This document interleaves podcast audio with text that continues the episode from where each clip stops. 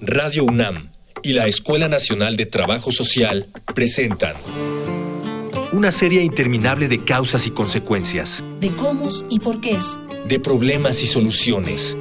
Eso es la vida. Vida cotidiana. Sociedad en movimiento.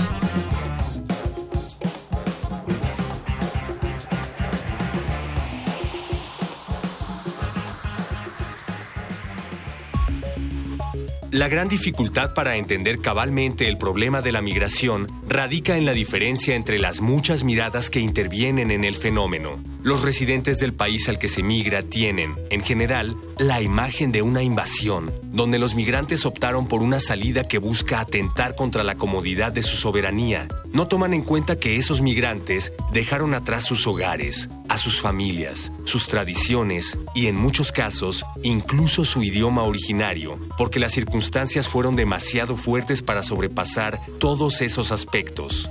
Y los migrantes, a su vez, se enfrentan con una cultura a la que necesitan adaptarse, donde se encuentran segregados en grupos de personas en la misma situación y donde no pueden desarrollar un adecuado sentido de permanencia. Por ello dedicaremos nuestra emisión de aniversario de Vida Cotidiana, Sociedad en Movimiento, a la migración y el trabajo social, para lo cual tendremos un enlace telefónico con el maestro Jesús Fermín Cáceres Farrera, rector del Instituto Universitario de México en Tapachula, Chiapas.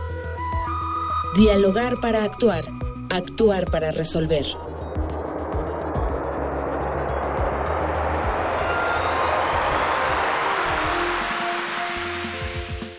Bienvenidas, bienvenidos a nuestro maravilloso programa Vida Cotidiana, Sociedad en Movimiento. ¿Y qué creen? Hoy estamos más contentos que nunca, de verdad. Nuestro programa cumple un año que salió al aire, de verdad estamos muy contentas. Hoy no está nuestra compañera Gloria Tocunaga, pero por supuesto que comparte con nosotros esta, este regocijo, esta alegría y nos gustaría que para poder celebrar este día tan especial de nuestro primer aniversario, pudiéramos escuchar el mensaje de quien ha hecho posible esto, de quien tuvo la iniciativa de este programa, evidentemente nuestra directora, la maestra Leticia Cano Soriano, directora de la Escuela Nacional de Trabajo Social. Maestra, tu mensaje para este primer año. Muy buenas tardes a todas y todos los radioescuchas. Buenas tardes a la producción y con mucho gusto saludo a quienes aquí en la cabina se encuentran.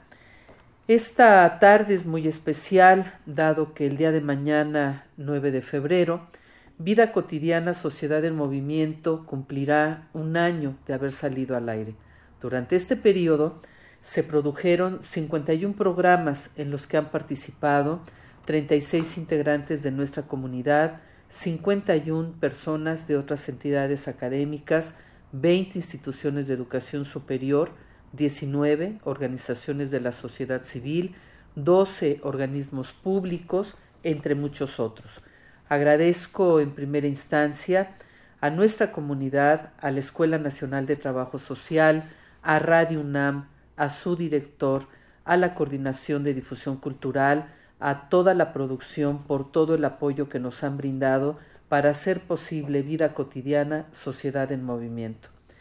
A todas y a todos quienes lo han hecho posible, pues gracias al trabajo desplegado hemos logrado poner al alcance de nuestra audiencia reflexiones, análisis, debates relevantes en torno a temáticas sociales tan importantes como el embarazo adolescente, la atención y cuidado a niñas niños, momentos de desastres, eventos inesperados, violencia escolar, violencia de género, envejecimiento exitoso, discapacidad, adicciones, reciclaje de basura, la importancia del uso de las tecnologías en los procesos de enseñanza-aprendizaje, nuevas paternidades y masculinidades, la prevención del cáncer, comunidades originarias, derechos humanos, trata de personas, entre muchos, muchos otros temas. De esta manera, y gracias al trabajo coordinado con Radio UNAM, hasta diciembre de 2018, Vida Cotidiana, Sociedad en Movimiento, fue sintonizado por un promedio de 8.400 personas, casi el 10% de la audiencia de la barra que está programada los días viernes de acuerdo con los datos que Radio UNAM nos ha proporcionado.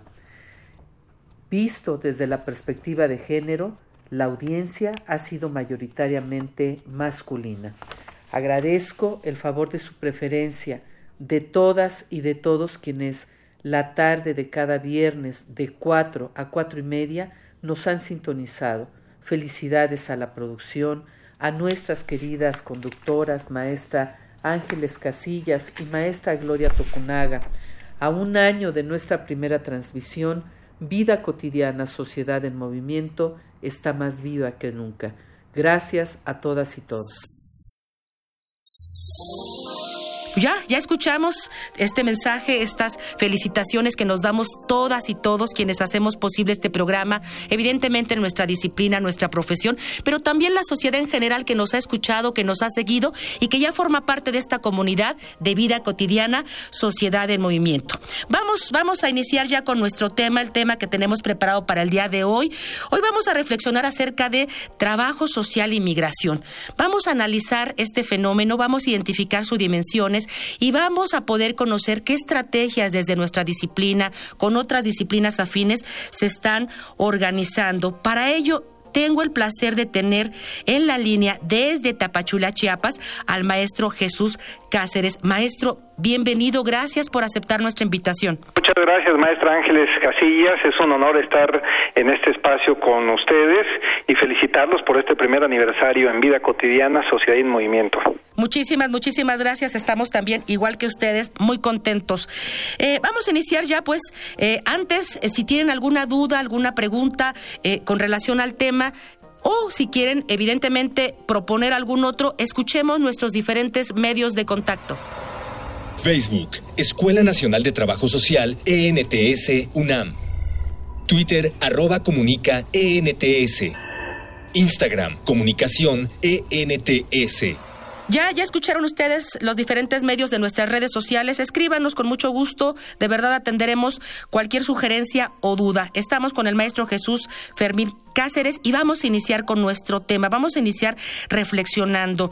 Eh, maestro, sabemos que en 2018 hubo pues una caravana proveniente de diferentes países, El Salvador, Guatemala, Honduras, con la intención de transitar por nuestro territorio y llegar a cumplir este sueño americano, llegar a alcanzar, eh, permanecer y estar en el territorio de los Estados Unidos. Eh, notamos que este fenómeno, este desplazamiento, estas caravanas se repiten ya en 2019, ya están entrando, ya están eh, pues eh, eh, empezando a transitar por nuestro país. Queremos hablar acerca de este fenómeno, fenómeno social, fenómeno natural de desplazamiento, pero que tiene otras implicaciones. ¿Cuál es la lectura como, como profesional del trabajo social que le puedes dar, maestro, a, este, a, este, a estos hechos? Fíjate, Ángeles, que este, efectivamente, como comentas, en el 2018 se vio de manera más acentuada este, esta movilización de personas en tránsito, como bien dices, en busca del sueño americano.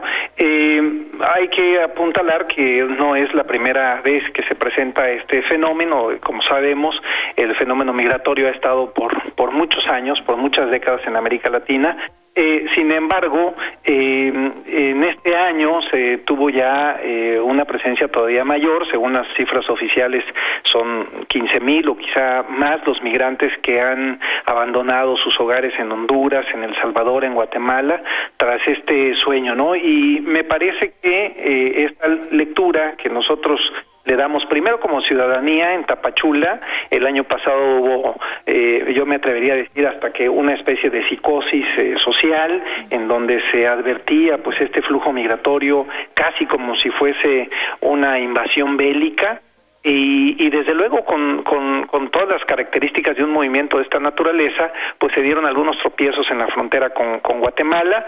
Sin embargo, con el pasar de los días eh, eh, se percibieron eh, en la sociedad pues un poco más de tranquilidad, aunque desde luego siempre con sectores eh, un poco pues observando este fenómeno quizá con nerviosismo por todo lo que ello implica para la, ciudadanía, pero también para el gobierno, ¿no? Y me parece que en este año hay mucho más control por parte del Instituto Nacional de Migración.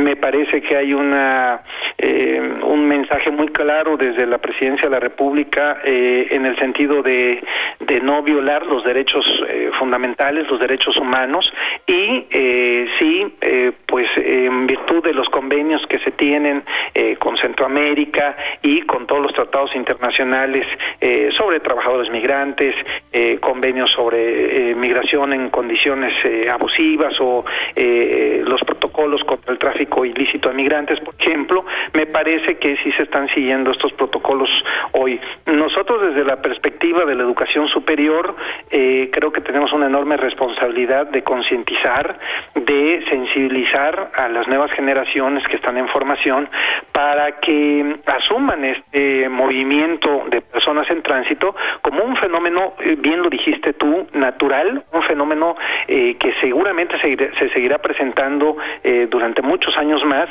mientras tanto no se atiendan las causas, ¿no? Que eso es lo principal y lo que yo pondría sobre la mesa, hacer una reflexión sobre las condiciones en las que viajan estas personas, que fíjate, lamentablemente, este Ángeles, nosotros hemos visto de manera directa eh, muchas madres de familia, muchos niños, muchos jóvenes menores de edad están viajando incluso sin ningún acompañante más que algún vecino, algún eh, compañero de la colonia eh, de donde de donde emigran. Pero es sin duda alguna un gran reto para el trabajo social eh, abordar este fenómeno desde la perspectiva de las causas, no atender a las causas, desde luego acompañado de este trabajo que paralelamente se viene haciendo en el territorio nacional específicamente desde el ámbito del trabajo social. Nos has compartido muchos datos eh, eh, interesantes, hay muchas vertientes, muchas aristas de esto. Mira, maestro, ya decías, este desplazamiento natural histórico, pero tú comentabas que hoy por hoy se presenta con mayor, con mayor fuerza con la mayoría de personas con un aumento considerable en quienes en quienes lo hacen. Mira, vamos a ir a un segmento que nos ha preparado producción con datos acerca de este de este fenómeno, de este tránsito, de este desplazamiento para que podamos tener mayores mayores datos acerca de este tema y regresamos contigo para identificar algunas de las causas que han hecho que esto vaya en aumento. Vamos a una infografía social. Infografía social. En 2017, el número de migrantes en el mundo era de 258 millones, la mayor cantidad de personas viviendo en un país distinto de aquel donde nacieron en toda la historia. La Agenda 2030 de Desarrollo Sostenible reconoce, por primera vez, la contribución imprescindible de los migrantes en el desarrollo sostenible, donde 11 de sus 17 objetivos contienen metas que son pertinentes a la migración. En 1951 fue creada la Organización Internacional para las Migraciones, la cual trabaja con asociados gubernamentales, intergubernamentales y no gubernamentales.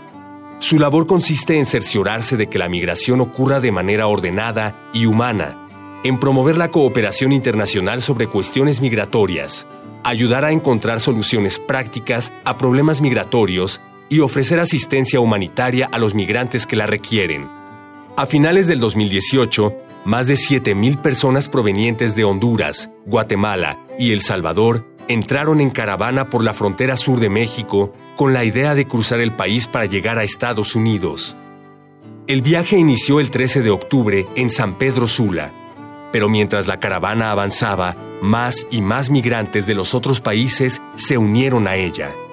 La mayor parte del contingente estaba conformado por hombres, pero se estima que había alrededor de 1.500 mujeres, 1.500 niñas y 900 niños, y las principales causas de la migración fueron la violencia y la pobreza. Además de esta caravana cuyo objetivo era Estados Unidos, hubo otra más, formada enteramente por mujeres que planeaban llegar a la Ciudad de México para participar en una cumbre mundial de madres y hermanas de migrantes desaparecidos. Regresamos de nuestra infografía social. Está con nosotros el maestro Jesús Fermín, platicando acerca de cómo se, cómo se dan estos fenómenos, estos desplazamientos y las implicaciones que tienen tanto económicas, sociales y culturales.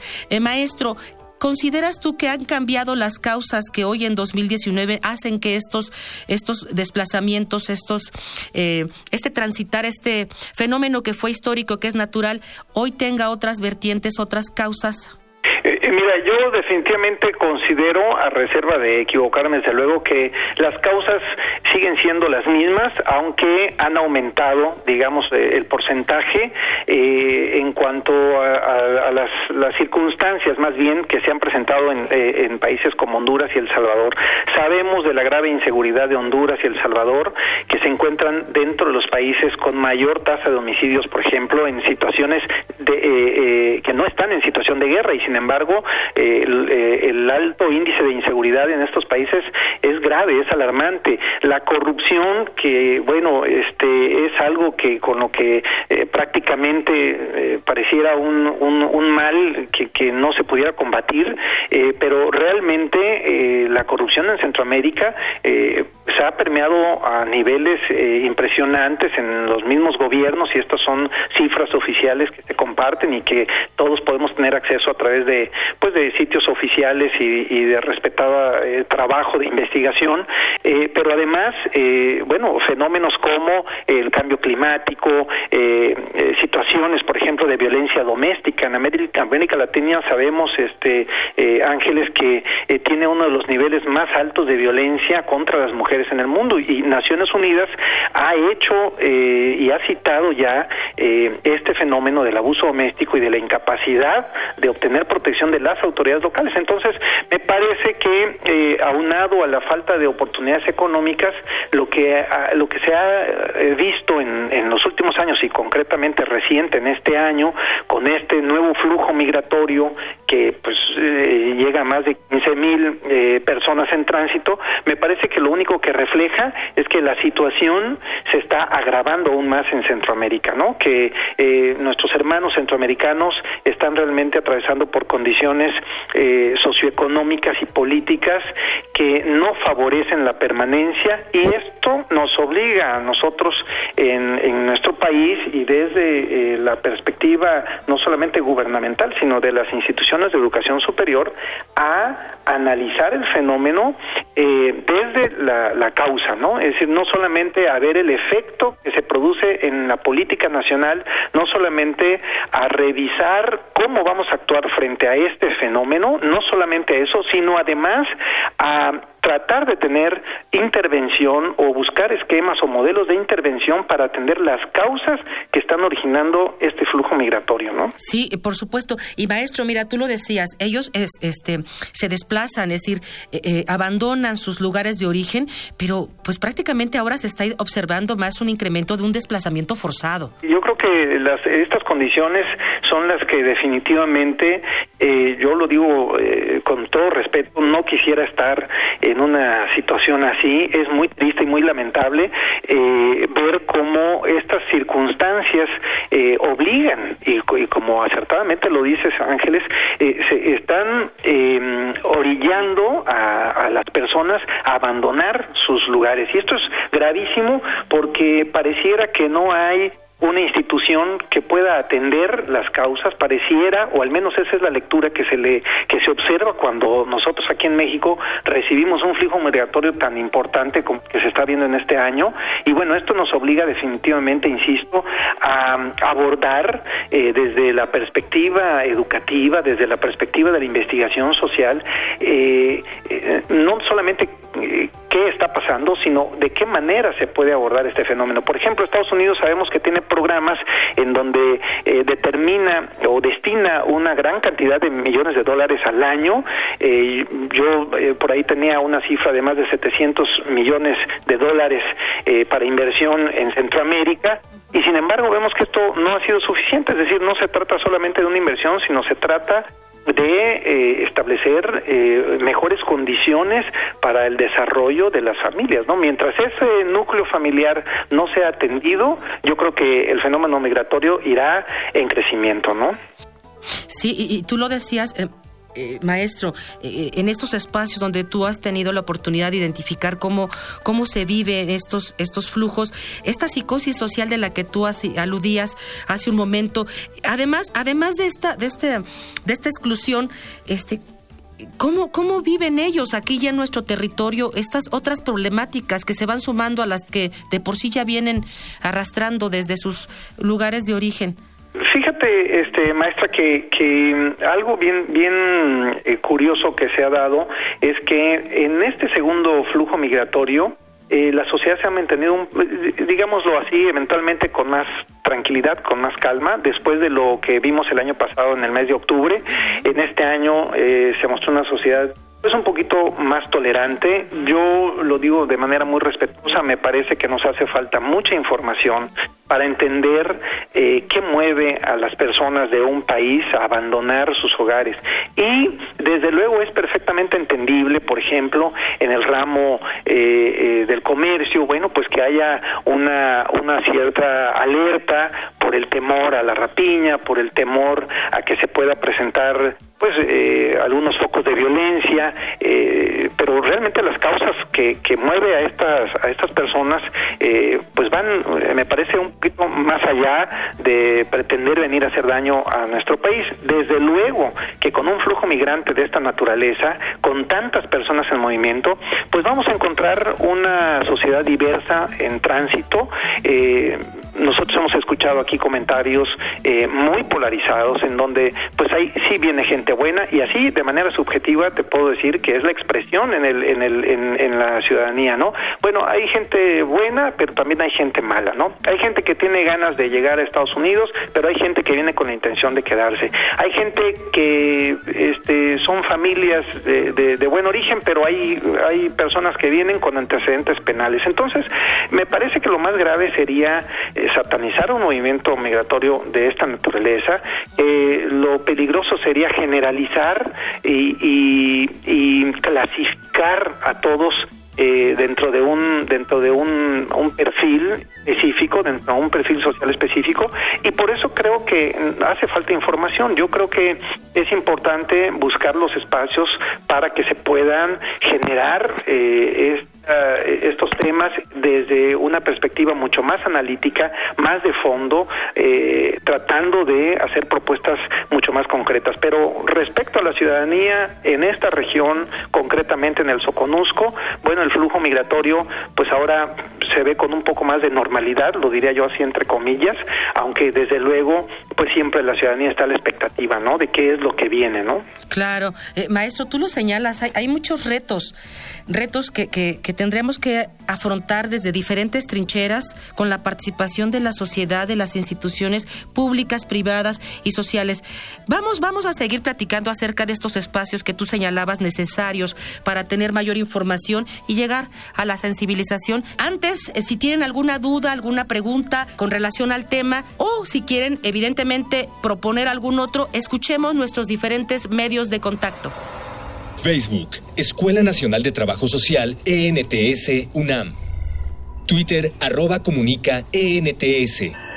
Instagram, comunicación, ENTS. Estamos con el maestro Jesús Fermín Cáceres. Platicábamos con el maestro acerca de estos, de la necesidad, de la importancia de generar espacios de reflexión, de discusión acerca del tema para generar estrategias justamente de información y de sensibilización. Sabemos, maestro, que la Red Nacional de Instituciones Educativas eh, de Trabajo Social, Superiores de Trabajo Social, ha tenido diferentes espacios, iniciativas y justamente en este año se trabaja, está ya planeándose una multinacional entre México y Centroamérica que justamente se realizará donde, donde tú estás, ahí en Tapachulas, como rector del Instituto Universitario de México. ¿Qué expectativas tenemos de esta multinacional? ¿Qué se espera? ¿Qué figuras deben o van a estar para conversar y reflexionar y proponer acerca del tema? Platícanos de esta multinacional México-Centroamérica.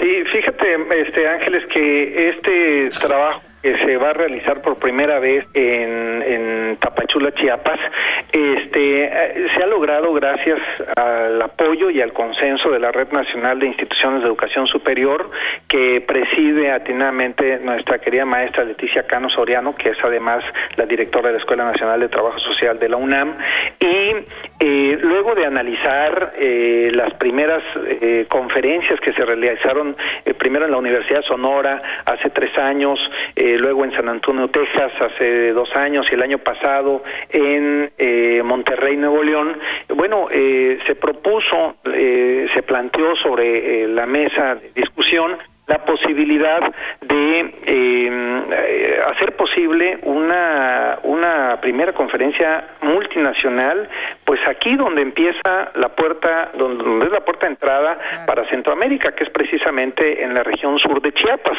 Y eh, pues con el agrado de que, de que se aceptó la propuesta, hoy te puedo este, anunciar que el 22 y 23 de mayo de este año 2019 va a llevar a cabo aquí en Tapachula, Chiapas, la primera conferencia multinacional México-Centroamérica, que desde luego, siguiendo la línea de las, de las dos eh, de las tres conferencias anteriores, eh, pues se trata de reconocer, de analizar, de reflexionar sobre los movimientos migratorios en Centroamérica y desde luego para establecer estrategias de intervención desde el trabajo social y con los equipos multidisciplinarios, ¿no? Así que, bueno, pues este, eh, la verdad estamos muy contentos por ser la sede, el Instituto Universitario de México será la sede de este, de esta primera conferencia multinacional, pero también eh, estamos con una expectativa muy grande de la participación de diversas instituciones de educación superior del país y de nuestros hermanos de Centroamérica. Tenemos ya los contactos con la eh, Universidad de San Carlos en Guatemala, con la Universidad eh, Nacional Autónoma de Honduras, con la Universidad de El Salvador, con quienes estamos haciendo los ajustes para que puedan tener la participación directa y la presencia, desde luego, en este espacio de la primera conferencia multinacional México-Centroamérica. Pues suena muy interesante con la participación de, pues imagínate cuántas instituciones educativas de trabajo social que componen, que integran la red. ¿A quién está dirigido este, este esta multinacional, ¿quiénes pueden escucharla? ¿Solamente quienes vayan a Chiapas? ¿Hay alguna forma, no sé, rompiendo las barreras del, del espacio, del tiempo, de manera, este, no sé, en línea? Platícanos si hay alguna estructura para que otros más puedan estar atentos de esto. Sí, fíjate, Ángeles, que vamos a, eh, estamos trabajando precisamente ya para hacer posible que esta primera conferencia multinacional pueda ser transmitida en vivo a través de redes sociales. Eh, estamos analizando las, las posibilidades que bueno, las redes sociales ya conocemos que son un aliado extraordinario para hacer posible que personas que no pudieran estar físicamente o de manera presencial aquí en este espacio pues puedan seguirnos a través de, estos medios de comunicación. Maestro Jesús, estamos al término de nuestro programa. El programa es muy cortito, pero ha sido muy, muy, muy interesante escucharte. ¿Algún mensaje para, para poder concluir? Eh, sí, bueno, nuevamente Sí, nuevamente reiterarte, Ángeles, el, el, agradecimiento a la oportunidad que nos dan de, dirigirnos a tu auditorio. Eh, a mí me parece que, que, la conferencia multinacional es una extraordinaria oportunidad eh, para el sur del país, para toda la nación desde luego, pero concretamente para este punto tan importante en Chiapas, que es el Soconusco, la región del Soconusco y concretamente eh, los municipios de Tapachula, de Suchiate, que son los que se ven directamente afectados por el flujo migratorio. Me parece que es eh, una oportunidad sin precedente para abordar desde la perspectiva de la educación superior un tema tan importante y trascendental como es los flujos migratorios por todos los efectos que producen en nuestro país y desde luego por lo que genera eh, también en la política internacional respecto a nuestra relación con Estados Unidos y desde luego eh, de nuestra postura eh, con los países hermanos en Centroamérica. Así que ojalá que haya la oportunidad de que quienes puedan asistir en el mes de mayo nos hagan el honor de acompañarnos, de ver de manera directa, seguramente que haremos alguna visita al puente internacional para revisar y para analizar desde la perspectiva del trabajo social cómo se da este fenómeno migratorio, ¿no? Yo creo que va a ser muy interesante sacar conclusiones directas aquí donde empieza eh, el, asunto el migratorio justamente en esta puerta de entrada al país que es Tapachula. Estamos, estamos seguros que así será y llegará a muy buen puerto esta conferencia multinacional. Nos despedimos. Muchas gracias, maestro Jesús Fermín. Mi nombre es Ángeles Casillas. Agradezco, como siempre, a quien hace posible este programa, nuestro productor Miguel Alvarado, en los controles Rafael Alvarado, en la información Jorge Herrera, Cindy Pérez, Luis Tula, pero especialmente a ustedes eh, que hacen posible este programa, que han hecho posible que hoy cumplamos un año al aire. De verdad, confiamos en que sigan siendo nuestros radioescuchas. Bonita tarde. Vida cotidiana es una coproducción entre Radio UNAM y la Escuela Nacional de Trabajo Social.